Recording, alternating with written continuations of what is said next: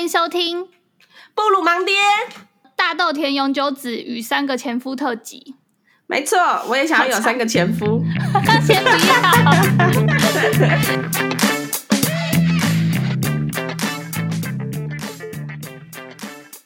我们今天要聊的是一个日剧，是这部日剧，其实之前好像也算蛮有名的，虽然好像、嗯、呃掀起热议的程度没有像《鱿鱼游戏》一样，对，它是比较小众的。对，但它也是有不小的讨论，然后在前一阵子也算蛮红的。啊，不知道听众朋友有没有看过？嗯、因为我是觉得说这部片在我们这的生活圈里面好像算蛮小众。对，因为这部片啊，其实你在跟我讲之前，就是大概有两个朋友有跟我推推荐过这部片，然后我就是有依他们的推荐去点开来看，然后看了两集之后我就弃追，然后弃追了大概两三个月之后，你就跟我讲了，OK。然后我就要把它捡回来看，所以对你来说好像不算小众哎。我的朋友圈里面完全没有人知道这部剧哎。没有，我朋友很多啊，然后只有两个，所以太小众。你你在呛我吗？我朋友很多。没有啊，就是像鱿鱼游戏，就是我可能十个朋友里面有五个就会一直讨论，但这部片就是只有两个人，自始至终只有两个人讲起这部片。好像是的，鱿鱼游戏很夯很夯啊，鱿鱼游戏不止我朋友会讲。连一些商周啊，然、嗯、后、啊、什么 Line Today 啊，他们也在讲啊。对啊，但大豆田是不是前阵子 Line Today 也一直跳啊？有吗？是他因为有得奖还是什么吗？我其实不确定。就是他前一阵子的那个热度又好像有变高。真的，我在想说，会不会是因为我们不是有前夫的人，所以他推波就比较没有推到我们这一块，觉得我们没有共鸣。对啊，由于游戏这种，嗯。就是我们，我们也吃过鱿鱼，我们也玩过游戏。白痴！我们也会看一些韩剧，他就会推我们。好啦，那你那你怎么发现这部剧？这部剧是因为我追踪一个网红叫凯特王，然后呢，他之前就是会不定期推播一些他看的剧，然后这部片呢，嗯、我就有印象中他有推过。然后因为他的故事剧情当时有简介，就是讲说一个女子怎么跟三个。呃，已经离婚的前夫继续和平相处，然后在其中，嗯、在日常的生活中更领略婚姻的真谛。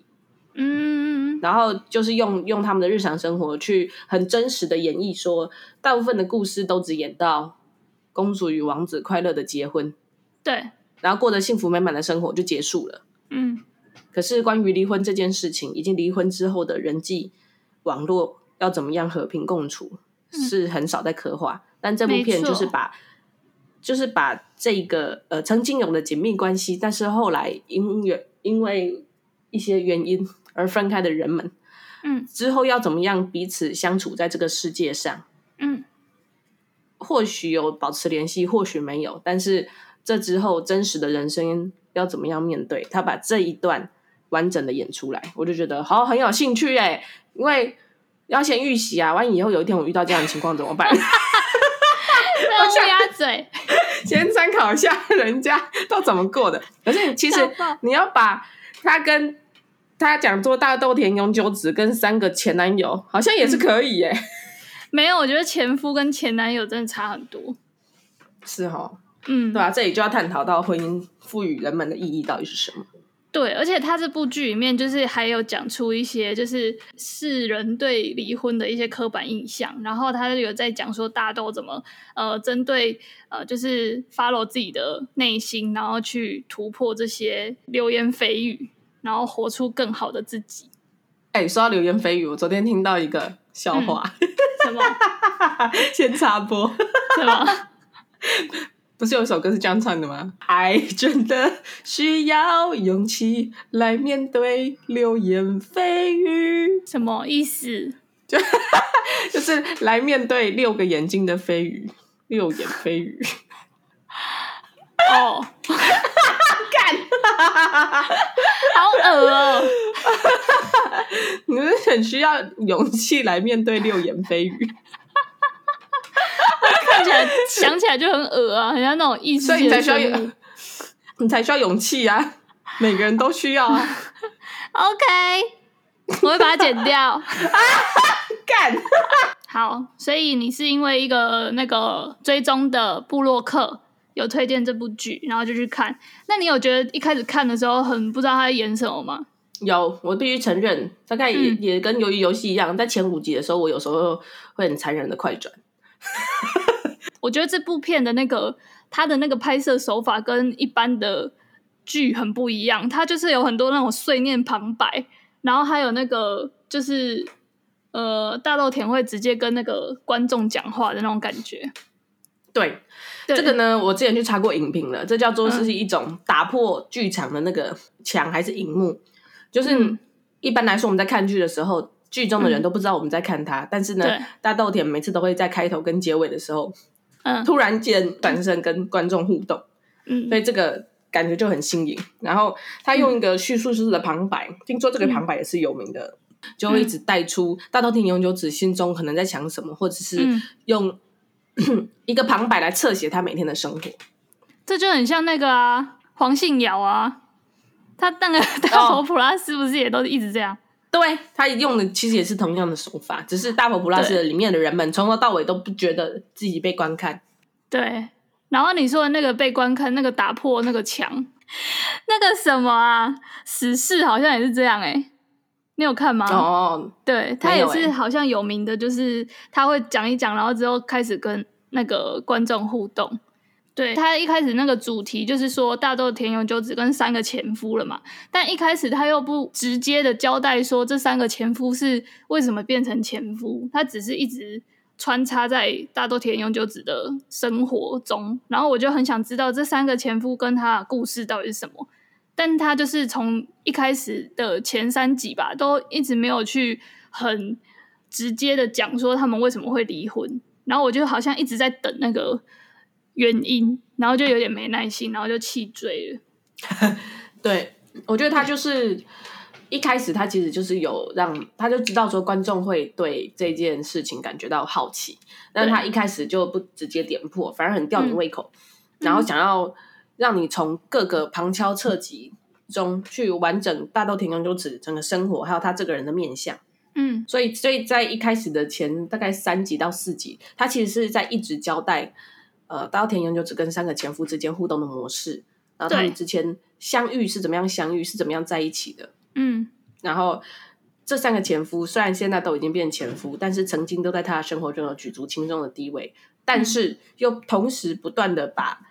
呃，同时不断的用大豆田的一些生活中的故事或行为，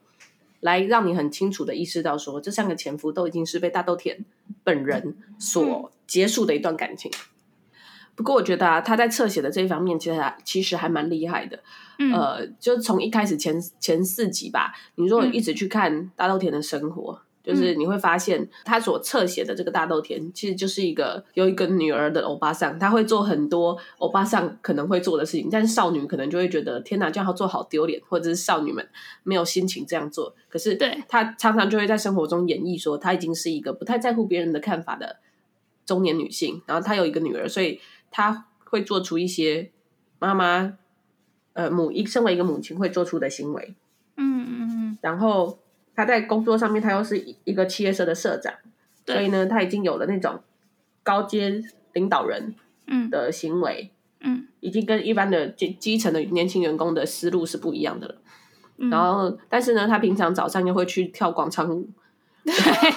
然后呃呃，还可以遇到小田切让，对，可以遇到很帅的小田切让。然后重点是，他们那一群里面呢，就只有他，就只有大豆田跟小田切让两个人，看起来一点都不像是会跳广场舞的人。对 旁边那些婆婆妈妈都是广场的上的婆婆妈妈，没错。笑爆！你有没有在看剧本、看剧的时候，偷偷的把眼光从他们两个脸上移到后面的临演？对，你就会觉得稍微有点 违和感。对对，然后再加上他有一些行为，比如说会自己。走在路上，然后嗯，在那边摇脚，想办法要把脚里面的小石头摇出来。对，他就是有很多这种很日常的东西，然后会把它演的演出来。对，或者是他那个纱窗掉了，他自己一个人装不回去。嗯，然后或者是什么遇到邻居，然后就不得不陪笑脸，然后在面尬聊。对，这些都是非常从非常日常的行为去刻画这个人的面相。但是我觉得他最厉害的是，他刻画了很多他的不同面相，所以你认识这个人并不是很平面、很单一的。嗯、我们一般看一些剧情的时候，有时候会觉得说，哦，这部片就是流沦落于爽片，看看就好的原因，有一个是会是呃刻画主角他的性格太过单一了，所以你有可能只看得到他的某一个，比如说非常天真烂漫纯的一个面相，嗯、或者是傻白甜，就是过分乐观。对，但是其实一个人在这个社会上，他会有的面相很多。他可能在面对公司的时候，他是个傻白甜，但是他可能在面对家里的时候，他其实是一个成熟大姐。嗯，然后当他面对他自己的情人的时候，他可能有另外一个样子。那这部片他就把大豆田用很多个面相刻画出来，因为当他在外面的时候，他就是感觉是个成熟女性，然后自己日常的时候，他就已经是个欧巴桑。对，而且我一开始就是有一点抓不到他对三个前夫的感觉，因为他就是有时候都会感觉到他好像觉得他们很烦，可是他又会一直去那个第一任前夫的店里，反正就是他们来找他，他就还是会开门让他们进来，然后虽然很厌恶，但是还是会跟他们有一段好像还不错的相处时光。所以我一开始都搞不懂，就是大豆田到底跟三个前夫的关系是什么？对，你到底是讨厌他还是喜欢他？你到底是？想接近还是真的避之唯恐不及？对，所以一开始就是让我气醉的原因，就是我比较没耐心，就是一开始看看不太懂他要干嘛。其实我们把这个戏如果分成前半段跟后半段来说好了，嗯、在前半段的时候，因为他还一直在演绎这三个前夫跟他之间的生活故事，嗯、然后这三个前夫呢，也一直都还是一种非常别扭，嗯，然后非常放不开的存在。对，包括我一直觉得，除了第二号那个小丑般的这个摄影记者前夫之外，其他两个都很像，都很面瘫呢。就是一号最一号最面瘫，他的脸都不动。对，然后三号就是一直表现出一种赌气的小孩子的个性。对，然后社会化。对，然后机车到你就会好奇大豆田当初是怎么会跟他在一起的？可能因为 脸吧。因为帅，就很帅啊！对，但就是你就会觉得很莫名其妙，嗯、就是这个部分比较出戏，因为你就会一直就怀疑，一直猜。但我后来回头看看，就会觉得说，导演也许是要用这些，像您讲的，呃，他就是一方面很厌恶彼此，就是不想要遇到对方，嗯、可是一方面又会不断的去靠近对方，去前进。也许他用这样的矛盾来演绎说，日常生活中有很多事情。不是你真的不想就可以不想的。对，而且我觉得我看到后面，他其实导演也没有很直接的交代说他们到底当初为什么会认识，或者是当初为什么会离婚，就是他们都讲的很淡，只有跟第一任他讲的比较比较具体，其他二三任到到底为什么会离婚，他好像也没有很直接的点破。哦，对啊，为什么会离婚这件事情，他只有浅浅的带过，就是讲一个。哦，真的假的？是因为这个原因哦。可是这样子就离婚，而且离婚的这么决绝，是真的吗？嗯，对，所以我觉得导演就是他在拍这部戏的时候，他压根就没有很想要交代这件事。他主要是想要呃，透过离婚之后的那个相处，去带出大豆田这个人到底是怎么样的一个人。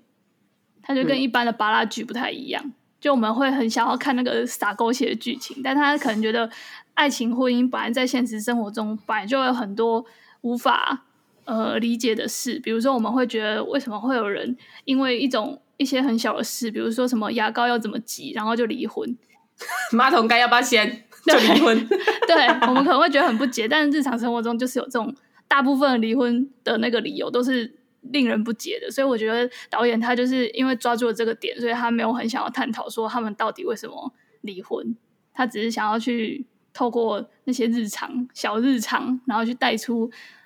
对爱情啊、对人生的一些价值观。我觉得另外一个方面也是，他会让读者，哎，他会让观众知道说，一个真的成熟的大人，其实是有能力去面对这些关系不再紧密之后，但是仍然可以维持好的互动。嗯，真的很成熟啊，就是以。我们一般人可能会觉得，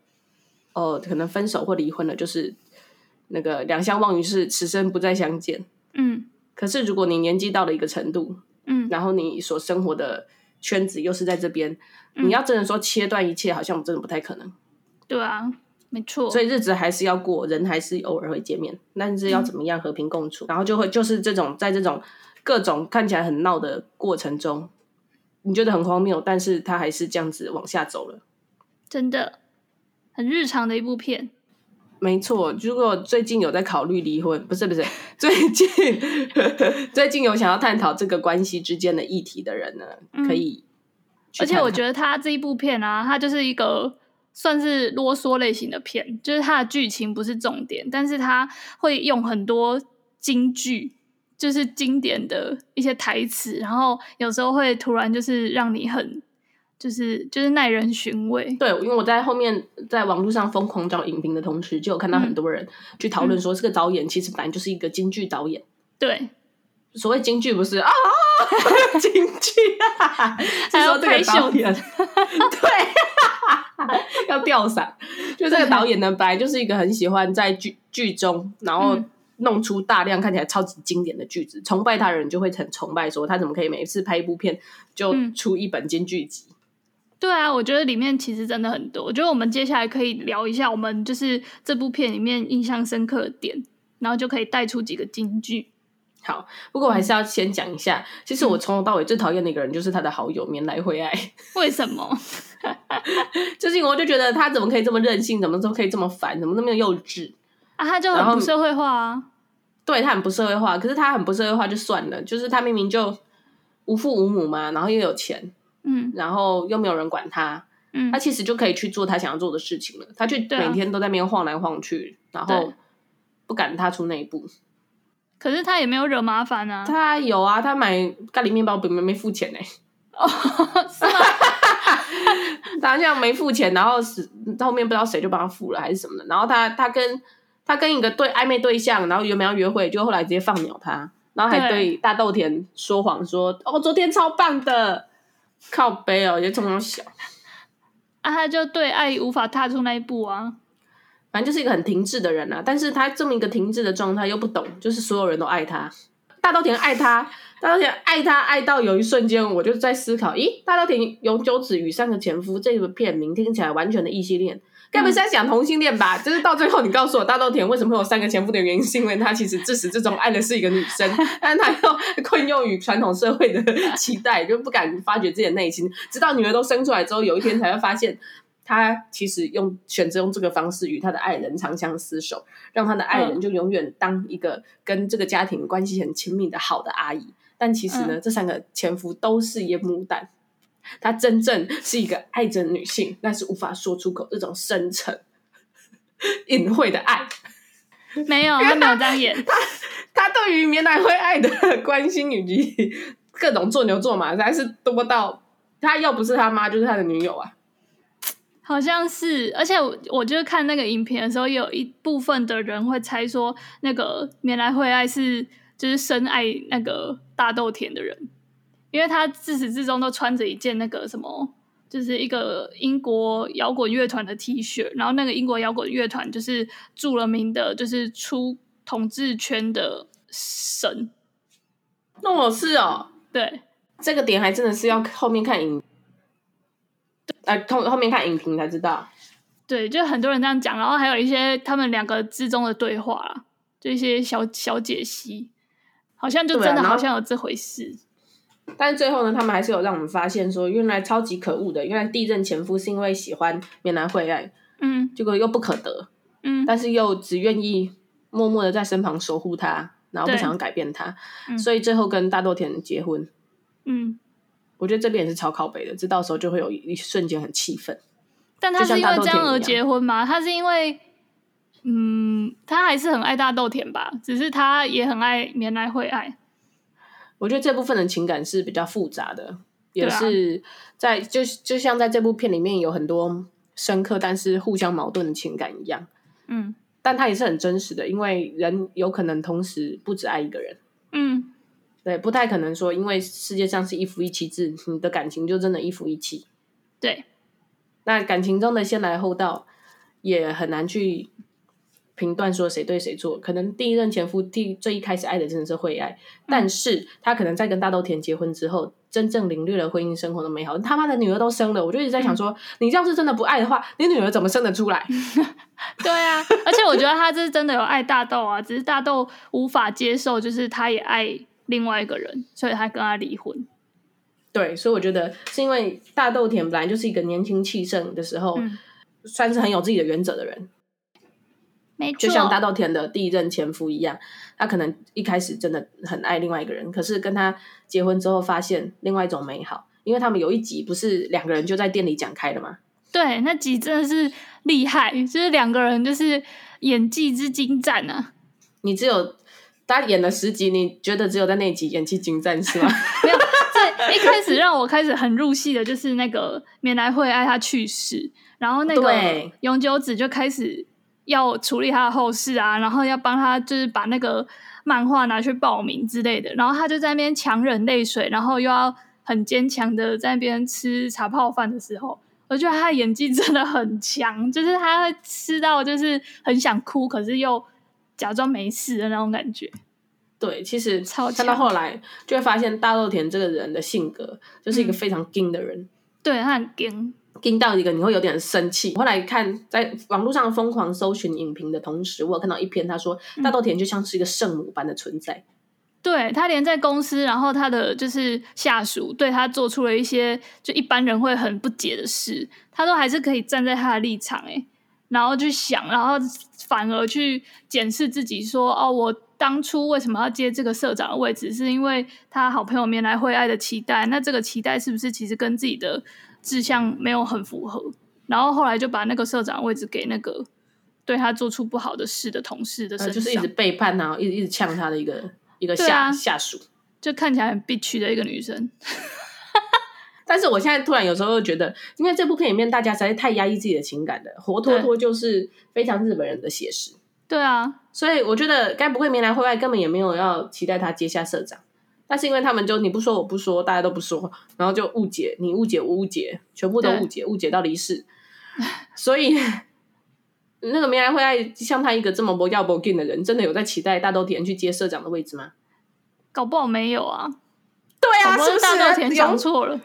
对啊，大豆田自己在那边纠结，然后一直为了棉来的这个所谓的不知道是真的还是假的期待，然后一直在那边死盯盯很久。然后，尤其在当社长的期间，遇到一大堆鸟事，莫名其妙，真的。然后他要自己吞下来，嗯，很强啊，就觉得不太可能哎、欸。这是第二个，我觉得在整部片里面会让我觉得稍微逻辑不同或出戏的点。而且就是怎么可以还对还保持的很理性？就是下属都已经对他做出这么这么雷的事了，他还可以送他东西，然后对他讲一些好听话。还请他到家里面来吃饭，要是我一定是会把他从阳台推下去啊！太恐怖了吧！而且就会觉得从头到尾永久子都在压抑。对，他就是一个很很完美主义的人，然后在外人面前就是只能呈现最完美的一面。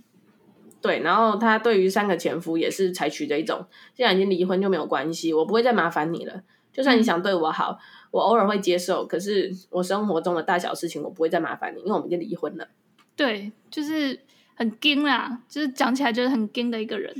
所以我就一直在等待他什么时候会爆炸。他他我一直在等他那个崩溃的点，因为我觉得你一定要安排一个点让他崩溃，这才符合人。嗯、因为我不相信有人是可以这么理性、硬硬正常的。有啊，他就是那个帅哥小甜切让的出现，有让他崩溃啊？让他哭吗？对啊，就是他终终于就是可以，他那个那个时候缅来惠爱不是已经呃过世一年了嘛？然后他就是在那个 做那个阿妈操的时候遇到小田切让，然后小田切让就是一个很无所谓的帅哥，然后就跟他讲了一些道理，然后因为可能是陌生人吧，所以那个。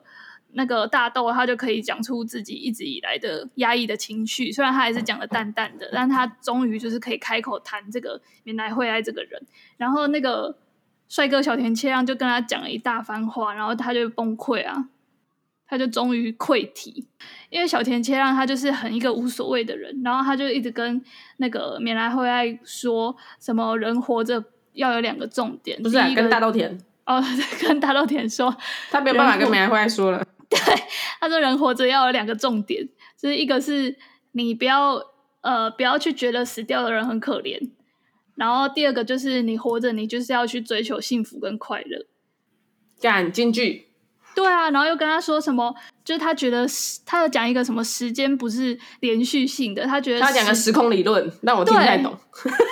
我也听不太懂，但那时候那个米兰不是大豆田就崩溃，他就听到就崩溃，他就说什么？因为时间不是连续线性的，他是觉得那个未来跟过去这个都是人去强加的概念，因为我们有什么过去式啊、未来式、过去完成式什么，这是过去分词加 PP，我永远都不懂。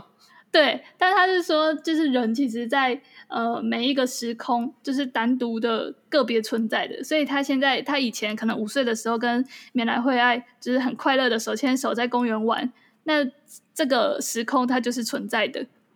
就是呃，这讲起来好悬哦，我现在有点不知道自己在讲什么。反正他就是说，不要会不要去为了就是过世的人，去为了去缅怀他而让自己过得不好吧。他就是说快，以前的快乐还是在那个当下还是快乐的，所以你现在的重点就是你要怎么让自己现在过起来很好。对对，应该是这个这个走向。然后那个大豆田他听到就崩溃。对，我觉得在这个点，小田切让是他在疗愈大豆田的过程中，我觉得他也讲了一个点是有疗愈到我的。嗯、对，就是除了他在讲这个时空什么永久论还是什么的。嗯嗯，时空线性论，对 之外呢，他其实有让大豆田是因为面对一个陌生人，反而能够说出心里的话。嗯，我觉得这一点就就让我觉得很真实，对啊，然后也很有共鸣。因为大豆田就说，呃，他他那时候描述了一个感觉，我很心有戚戚。他是说，梅兰惠来离开之后，嗯，他有一些时刻会觉得。自己太过开心，以至于意识到自己在刚才那个当下完全忘记绵来。嗯，然后他在意识到自己完全意意识到自己竟然有完全忘记他的这个瞬间，嗯，又会感觉到罪恶感。嗯，因为对于他来说，他好像一直觉得当时绵来惠爱打给他的最后一通电话，他没有接，嗯，就后来绵来惠爱就死了。嗯，所以他一直觉得说，如果他接了那通电话，嗯，而不是把他孤零零的遗弃摒除在外的话。嗯，也许就可以扭转这个结局。嗯，所以他才一直有点像是自我惩罚似的，把冰爱会爱这个人一直惦记在自己的心上。嗯，以此来惩罚自己，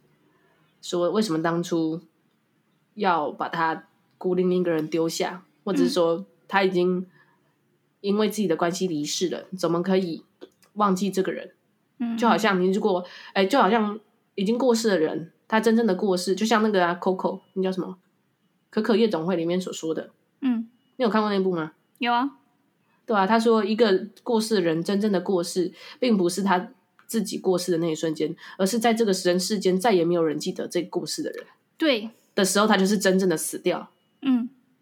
所以对于。大豆田永久子的概念也像是，如果连他都忘记明来惠爱的存在，嗯、连他都慢慢淡忘他的话，那明来惠爱这个人的存在性好像就真的完全被抹灭了。嗯，但他讲的这个描述的时候，我觉得真的非常贴近于死亡这个现实。我们平常人与人相处之间，你会觉得这个人活着的时候就是活着，虽然说听到某某人死掉这这些事情会让你觉得很震惊、很悲伤，可是如果是你自己贴身相处的人突然死掉了。那个空虚感会很严重，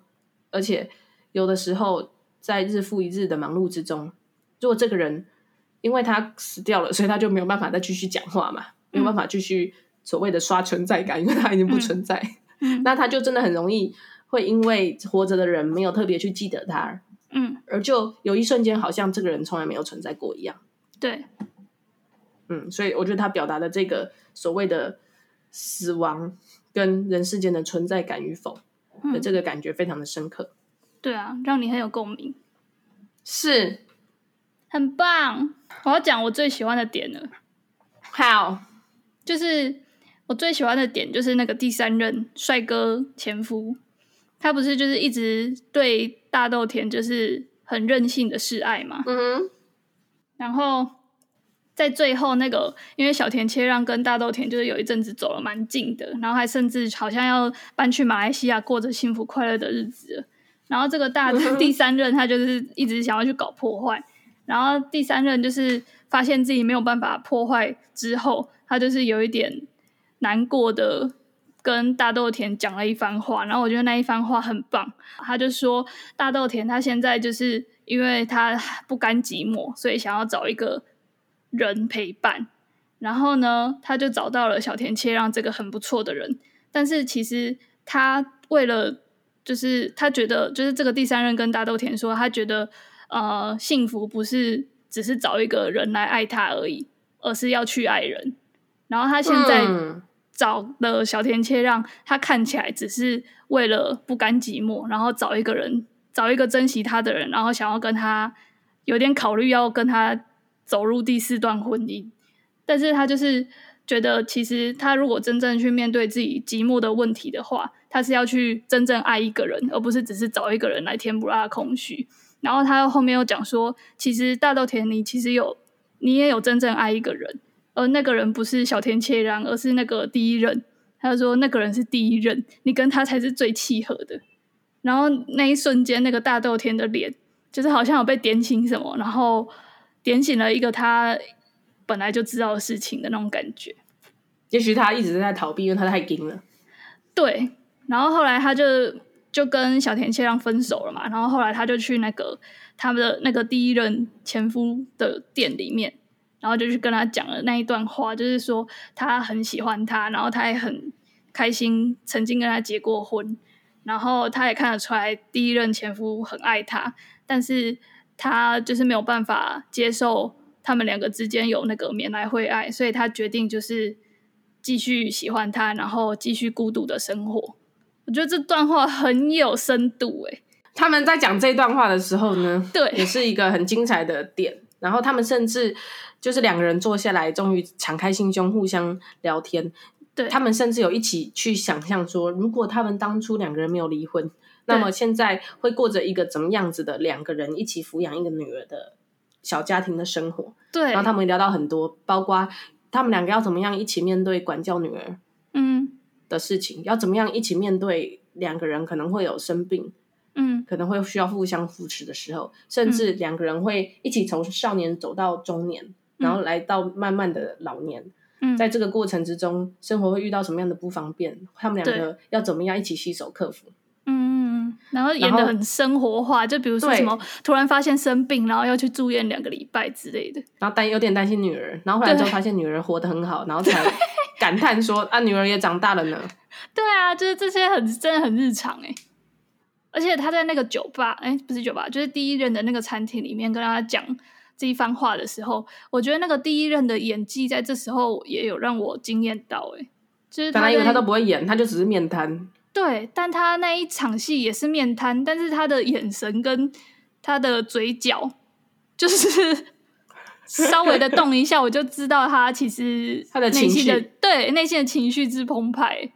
哎、欸，我也是哎、欸，我觉得啊，这部片里面是看到后来最觉得厉害的是，这部片其实有很多是那种大特写，嗯、直接特写你整个人的脸，嗯、然后就会在这过程之中发现，干松隆子不愧是影坛中的常青树，不愧是实力派演员呢。因为我每次就在就是因为看到他演戏的时候，发现。他可以只用一个眼角或一个嘴角的调动，然后你就突然完全理解了这个人的内心的情绪转折。对，你完全可以从他原本看起来是真的很开心的笑，对，然后突然嘴角只是往下掉了一点点，你就知道说他其实笑得很无奈，他在假笑。对，然后他要把那种就是呃很故意把自己演得很社会化，然后把很很努力的硬挤出一句一句很得体的话的那种感觉，又演得很真。就是好像你真的就是很尴尬的讲出那句话，然后又讲的很体面，但其实心里就是非常的奶油这样。对，我就觉得说他怎么会跟我一样？我每天都是在经历这个，我每天都在想办法跟人家 social，然后硬挤出一句看起来很得体的话，其实我心里尴尬的要死。对啊，他就是这样啊，他真的很会，真的。他后来就是又很很勇敢的去找那个第一任，然后说他决定就是跟。第一任，然后还有过世的挚友，就是三个人一起这样好好的，就是维持现状，然后快乐的一起生活。我也觉得这一幕很感人，就是很成熟。在最后一幕的时候，其实有一有一集嘛，就是他们三个前夫又跑去大豆田的家里面一起吃火锅还是干嘛的？对，anyway，但是在那个时刻，是三个前夫终于放下彼此的爱面子、斤斤计较跟、嗯、呃有点任性的无理取闹。对，他们三个呢，反而就是一起洗手，这个有点像是守对守护着这个大豆田睡着的大豆田。然后在这一幕的时候，我觉得好温馨哦，真的。虽然大豆田又讲了一些很解的话，说这个一定很难收拾什么的。对，可是大豆田不是有一瞬间又是有醒来的时候说啊，是真的，原来不是做梦。然后他也露出了就是觉得很幸福的表情。其实我觉得在这个时候，啊、不只是他幸福、欸，哎，我也会觉得如果是我，一定很幸福、欸，哎、嗯。对啊，是三个曾经爱过我以以及我爱的人，他们三个之间可以完全的没有猜忌、嫉妒，嗯、然后以及不悦的心情，嗯、然后。大家和乐也融融的一起爱着我，这他妈的不就是一个现代版的女性版的？对啊，一个女性版的后宫三千的感觉吗？其实 完全可以理解，就是你自己想象就可以知道说，因为现在的社会对于劈腿啦，嗯，哦，这个婚外情啦，都有很多的严格的个踏法。对，但是其实说说真的，你最内心深处，嗯，如果有很多个人同